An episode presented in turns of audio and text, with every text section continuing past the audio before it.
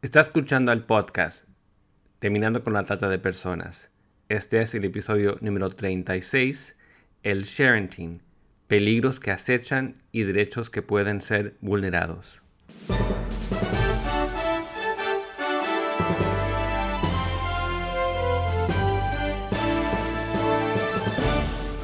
Bienvenido al podcast Terminando con la trata de personas.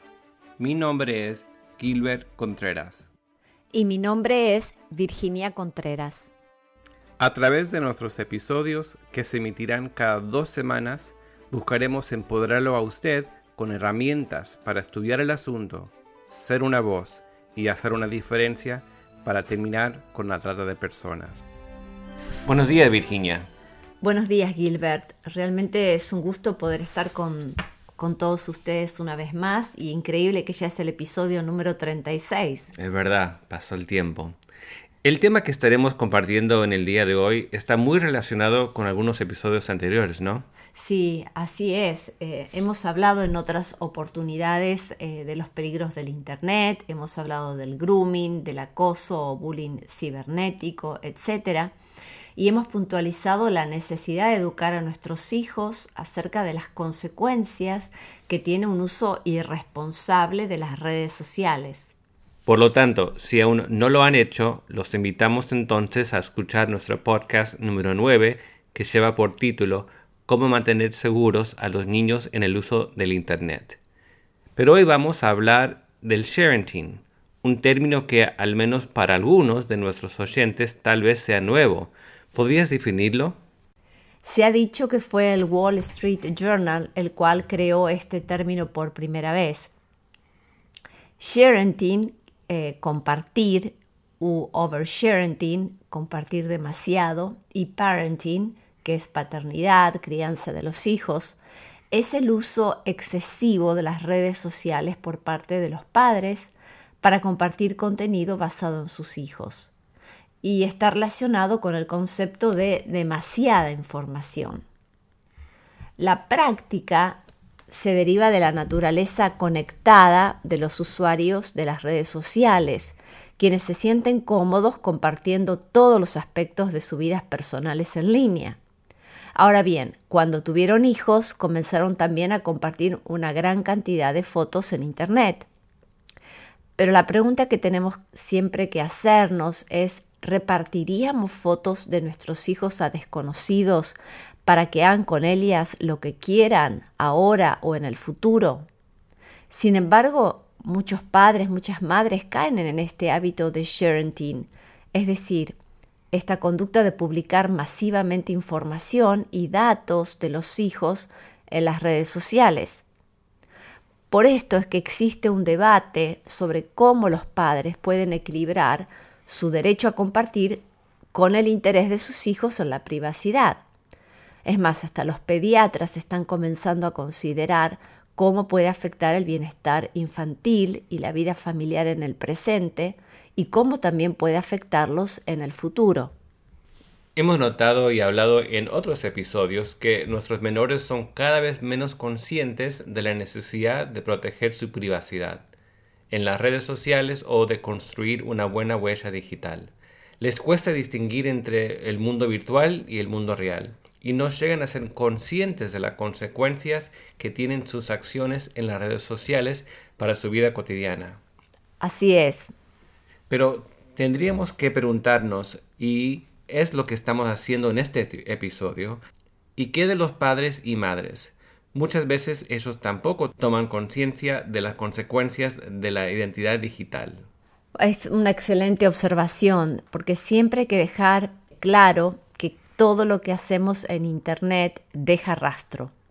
Lo voy a volver a decir, todo lo que hacemos en Internet deja rastro, por lo que si no queremos que se haga un uso indebido de nuestra información personal, Debemos ser cuidadosos con la información o con las imágenes que compartimos, ya que una vez publicadas en Internet escapan de nuestro control y son accesibles para muchas personas que incluso no conocemos. ¿Podrías explicar a nuestros oyentes qué es la identidad digital?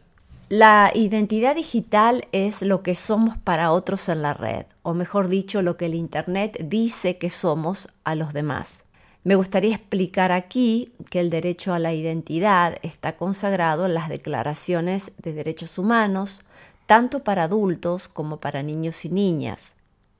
Por ejemplo, la Asamblea General de las Naciones Unidas adoptó la Convención sobre los Derechos del Niño en 1989, la cual para el año 2005, según UNICEF, ya estaba ratificada por 192 países. Y la misma declara en su artículo 8, los estados partes se comprometen a respetar el derecho del niño a preservar su identidad. Y en su artículo 16 establece ningún niño será objeto de injerencias arbitrarias o ilegales en su privacidad. ¿Qué debe entenderse por niño o niña? Bueno, la misma convención responde a esto en su artículo primero, diciendo que se entiende por niño todo ser humano menor de 18 años de edad, salvo que en virtud de la ley que le sea aplicable haya alcanzado antes la mayoría de edad. Por lo tanto, se protege legalmente el derecho a la privacidad y la identidad de todos los niños y niñas desde la Organización de las Naciones Unidas, siendo posteriormente recogida por todas las legislaciones nacionales de los países ratificantes. ¿Y qué es la huella digital? Bueno, de acuerdo al Internet Society, la huella digital está formada por los rastros que dejamos al utilizar Internet, es decir, comentarios en redes sociales, llamadas de Skype, el uso de aplicaciones, registros de correo electrónico, todo esto forma parte de nuestro historial en línea y potencialmente puede ser visto por otras personas o almacenado en una base de datos. De allí surge que la identidad digital, es decir, la manifestación de la identidad personal en entornos digitales o Internet, la cual debe entenderse como parte de la identidad general del ser humano y por ende protegida dentro del mismo derecho. Qué importante que es entonces estar advertidos acerca de todo esto que con el sharing muchas veces el descuido empieza en el hogar mismo porque cada vez más padres y madres comparten en redes sociales imágenes y videos de sus hijos sin tener en cuenta los riesgos a que los exponen. Completamente, Gilbert. Es más, según el informe del Reino Unido, se ha pronosticado que para el año 2030 el sharing representará el dos tercios de los fraudes de identidad, lo que costará cientos de millones de dólares al año. Con solo un nombre, una fecha de nacimiento y una dirección, lo suficientemente fácil de encontrar en una foto, tal vez de una fiesta de cumpleaños, con etiquetas geográficas en Facebook, por ejemplo, muchos pueden almacenar esta información hasta que una persona cumpla 18 años y luego comenzar a abrir cuentas pretendiendo que es esa otra persona. ¡Wow! Entonces, resumiendo lo dicho hasta aquí, el sharing es la acción de compartir en exceso lo que hacen los hijos y esto ha comenzado a ser considerado una fuente de peligros no solo para los niños y niñas, sino para toda la familia. Tal cual.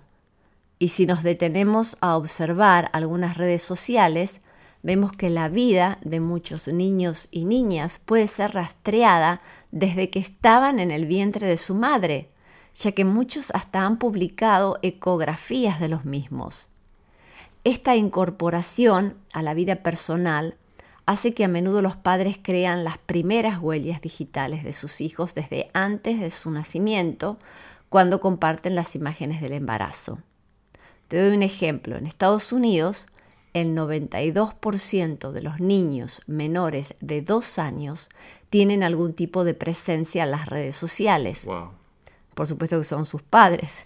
Y un tercio debutan con su primera publicación antes del primer día de vida. Bueno, en realidad, como decía, son sus padres y madres los que están creando y dejando esta huella digital de sus propios hijos. Es decir, Así la huella digital de un niño comienza ahora antes del nacimiento. Es desde fotos de ultrasonido y anuncios de fecha de nacimiento publicado en las redes sociales. Los padres, las madres están revelando demasiada información de sus hijos.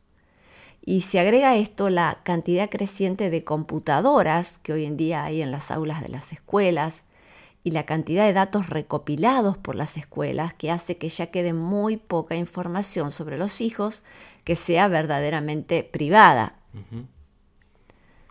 Y muchos hacen notar que el comportamiento de sharenting de los padres y de las madres pone cada vez más a los niños en riesgo de robo de identidad, de humillación, de bullying, de diversas violaciones a la privacidad, tal vez de discriminación en el futuro, y causa preocupación por problemas de desarrollo relacionados con la autonomía y el consentimiento. Como decía anteriormente, un estudio del 2010 mostró que en los Estados Unidos el 80% de los bebés ya tenían presencia en línea. Y el comisionado para los niños del Reino Unido publicó un informe que lleva por título ¿Quién sabe de mí? Y es un estudio que ilustra las formas en que recopilamos y compartimos los datos de los niños y cómo eso podría ponerlos en riesgo en el futuro.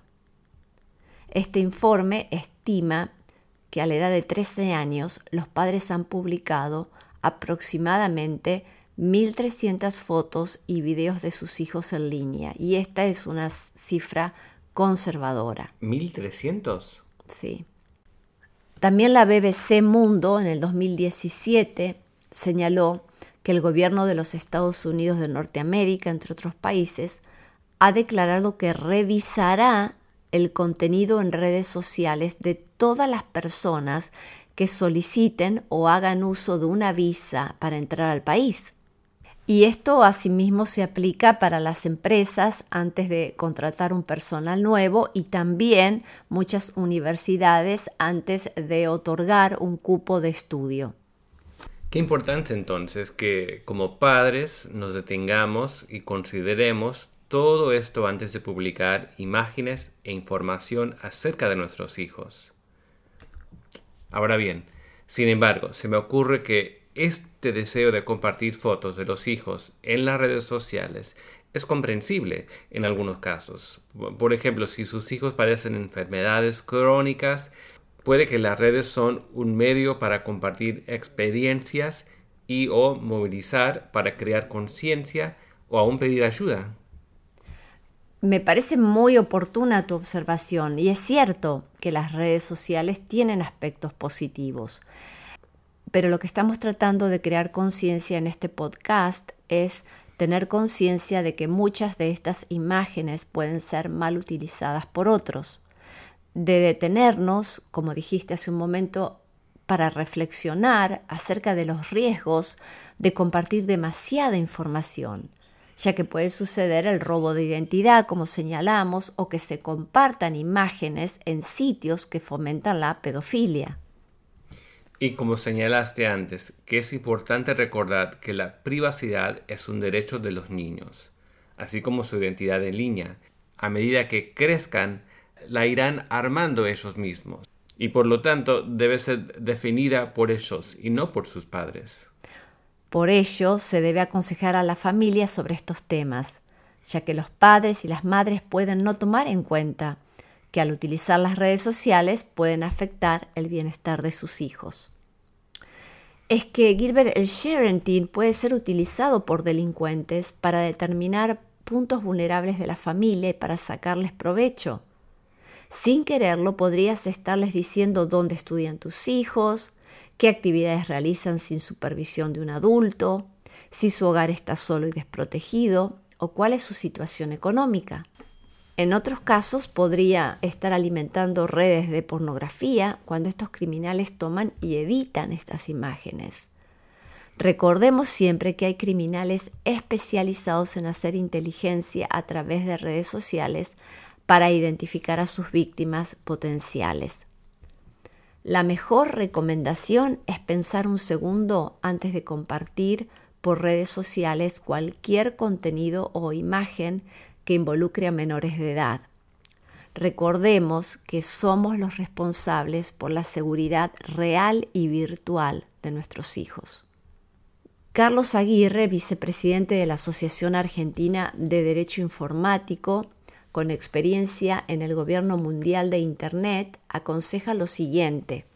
Voy a leer sus palabras. Yo les diría a los padres, cuiden a su descendencia.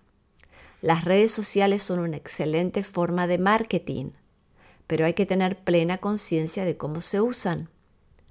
Cada foto puede ser utilizada por 5 mil millones de personas. El daño puede darse en todos los aspectos, laborales, psicológicos, etc.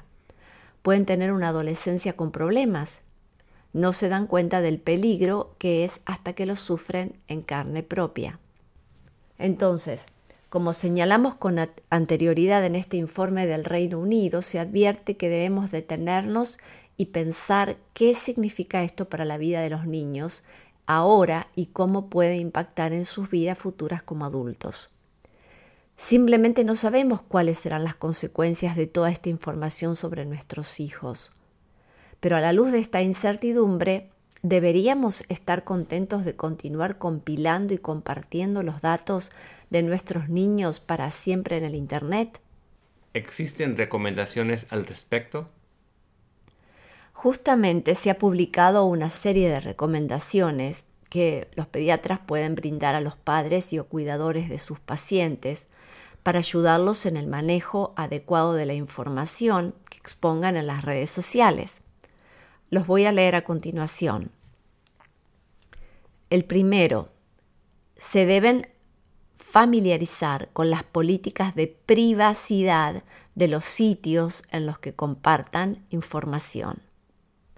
Segundo, se deben configurar las notificaciones para que alerten cuando el nombre de su hijo aparezca en los motores de búsqueda, ejemplo los alertas de Google. 3. Los padres que decidan compartir información sobre problemas de salud o condiciones clínicas de sus hijos deben considerar optar por hacerlo en forma anónima. Cuarto, se debe tener precaución al compartir la ubicación real del niño o su nombre completo. Quinto, se debe otorgar el poder de veto a los hijos mayores sobre las publicaciones en línea, es decir, consultarles si ellos están de acuerdo o no. Sexto, no se deben publicar fotos que muestren al niño o a la niña en cualquier estado de desnudez. Séptimo, se debe considerar el efecto que el hecho de compartir información puede tener sobre el estado actual y futuro del niño o niña. No hay que olvidar que cuidar la información sobre los niños que está disponible en la web es también una forma de cuidarnos y cuidarlos para que crezcan sanos. Muy bien. ¿Qué quisieras que recuerden del episodio del día de hoy? En primer lugar, que lo que uno publica en Internet se está poniendo en cualquier mano. Y no solo eso, sino que además es para siempre.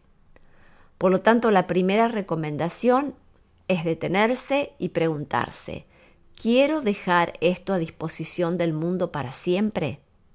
Si la respuesta es no sé, mejor no subirlo. Lo que uno cree borrar se hace inaccesible para uno, pero no desaparece. Vuelvo a decirlo, muchas veces creemos que borrando algo ya no es accesible para otros, pero no desaparece. Los padres que no tienen cuidado con su configuración de seguridad en Facebook y otros sitios de redes sociales pueden sin saberlo dar información a los depredadores sobre sus hijos y sus hábitos y paradero. Un artículo en el, Washington Post señala que incluso si tienen configuraciones muy ajustadas en las redes sociales, un amigo o familiar podría compartir inocentemente su publicación, permitiendo que la vean extraños. Para el psicólogo Eric Sigman, parte de la formación de la identidad de un niño involucra tener información privada de ellos que permanezca privada. Eso ha sido permeado por las redes sociales. La idea de no diferenciar entre lo público y lo privado es muy peligrosa. Por supuesto, los medios y redes sociales pueden ser una fuente de apoyo para los padres y la comunicación, especialmente con miembros de la familia que están distantes geográficamente. Pero necesitamos desafiar a los padres y a las madres a que piensen más seriamente en lo que publican, a eliminar datos innecesarios de información personal, como es el etiquetado geográfico, y que hablen con sus hijos tan pronto como puedan sobre lo que se está poniendo en línea sobre ellos para no vulnerar sus derechos. Una frase que siempre resume cómo manejarse ante estas situaciones es que no se debe compartir en Internet lo que no se compartiría públicamente. Que no se debe compartir en Internet lo que no se compartiría públicamente.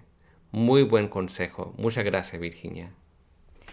Gracias a ustedes pero también Gilbert quisiera que pudiéramos eh, recordar a nuestros oyentes acerca de nuestra conferencia Asegurar Justicia que realizaremos los días 21 y 22 de junio en la ciudad de Oberá, en la provincia de Misiones, Argentina. Tenemos muchas expectativas, ha sido decretada de interés provincial por lo cual vamos a poder contar con diferentes agentes sociales, con la visita del intendente de la ciudad de Oberá. Y también vamos a estar dando en días apartes un entrenamiento especial a la policía y fuerzas de seguridad y también a los maestros de colegios, de escuelas eh, primarias y secundarias, entrenamiento acerca de cómo poder preparar a los alumnos para poder eh, prevenir la trata de personas y todo tipo de explotación. Es gratis la conferencia, ¿no, Virginia? Sí, es una conferencia gratuita y la vamos a realizar en la Facultad de Ingeniería de la ciudad de Oberá. Ahora sí sé que es gratis, pero hay cupo limitado. El tema que vamos a compartir sería el consumo problemático de sustancias y trata de personas. Sí, vamos a estar hablando del consumo problemático de sustancias y la trata de personas. Por ejemplo, desde el Observatorio Argentino de Drogas, Cedronal, se establece que las tasas de consumo de alcohol es del 81% y 51.3% para tabaco alguna vez en la vida y que el 18.3% ha consumido alguna droga ilícita alguna vez en su vida. Entonces vamos a estar preguntándonos precisamente cuántas personas tienen problema con una sustancia en nuestras comunidades y quién más está siendo impactado por cada persona en ese número y cuál es la relación entre el abuso de sustancias y la trata de personas. Vamos a estar contando con diferentes expositores y eh, quiero señalar el apoyo de la Subsecretaría de Igualdad de Oportunidades de la provincia de Misiones, que van a estar brindando una plenaria acerca de la situación de la trata de personas en el país de Argentina. Otros expositores son la doctora Sandra Morgan de Global Center for Women and Justice de la Universidad de Vanguard University y con ella vienen una gran cantidad de expositores expertos en estos temas que van a estar compartiendo. Para los que han escuchado el podcast anterior, vamos a contar con Betiana de Los Ángeles Avancini, que es la subdirectora de deportes de la Municipalidad de Oberá, que precisamente va a estar dando un taller acerca de cómo el deporte puede ayudarnos en la prevención de adicciones de niños y adolescentes, pero también para casos de intervención y de restauración. Y contaremos también con el doctor Joel Fernández, médico clínico, cuya especialización es salud mental y psiquiatría, que va a estar hablando precisamente de consumo problemático, pero también el tema de suicidio adolescente. Va a ser una conferencia muy rica, tenemos inscriptos de distintas eh, provincias de Argentina, así que grandes expectativas. Si quiere saber cómo inscribirse, tiene que visitar la página web asegurarjusticia.com es asegurarjusticia.com. Ahí mismo, al pie de la página, está para que se pueda inscribir. Nuevamente, es gratis la conferencia, pero sí hay cupo limitado. Por eso es importante que se inscriban. Muchas gracias, Gilbert. Gracias, Virginia, por este día, este podcast tan importante.